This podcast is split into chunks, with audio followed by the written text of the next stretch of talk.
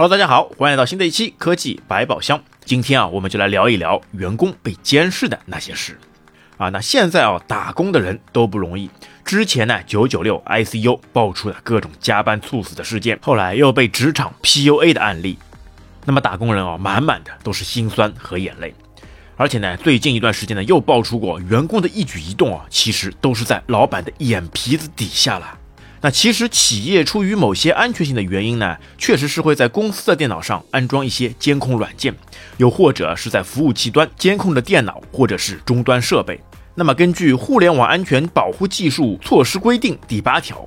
互联网接入单位为落实网络安全保护措施，可以记录并留存用户使用的互联网网址地址，跟踪网络运行状态，监测、记录网络安全事件等。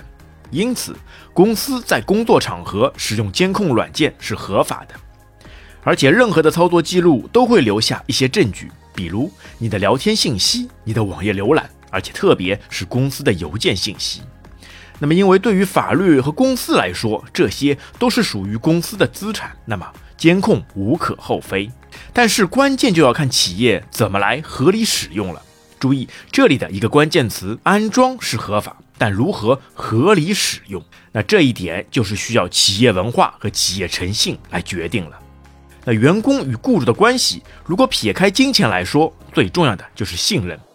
你要让一个人好好的为你卖命，除了用高额的金钱利益满足他之外，还需要的就是让他可以在工作中获得满足感和尊重感。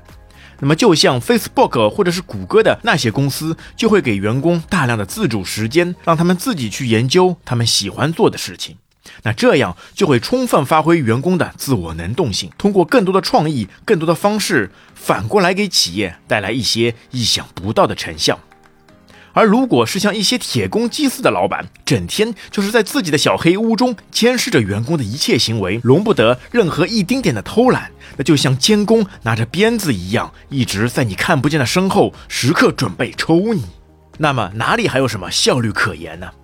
那人又不是机器，那不可能长时间保持一种姿态，重复做同一件事。而稍微的放松和调整，确实可以让后面的事情更加公办事倍。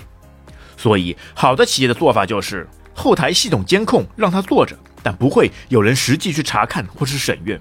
那除非是涉及到一些危害社会安定的事情。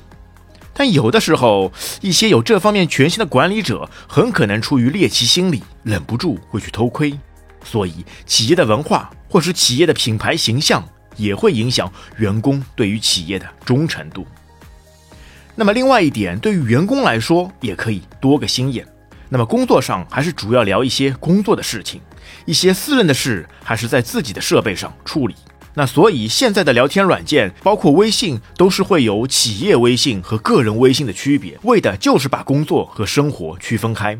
但说实话，如果一家公司内部还是用个人微信或是其他一些 IM 软件来作为联系的话，那个是真的可以转变一下了。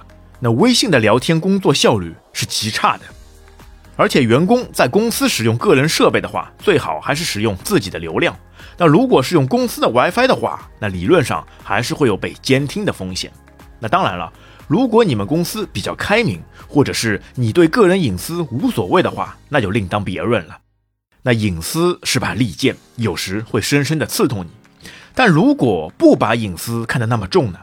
要知道，在现在万物互联的时代下，任何隐私都是有被泄露的可能。那么有时会想到这样一个问题：个人隐私就真的这么重要吗？那有人说，如果暴露了隐私，人就会像扒光了衣服，在众目睽睽之下。那如果我说，如果你本身就有特殊的体质，全身原本就像动物一样有毛发覆盖全身，那就算被扒光，那又怕什么呢？而且又，如果你一切都做得光明磊落，身正不怕影子斜，又或者完全可以忽视那些键盘侠或者是网络刁民呢？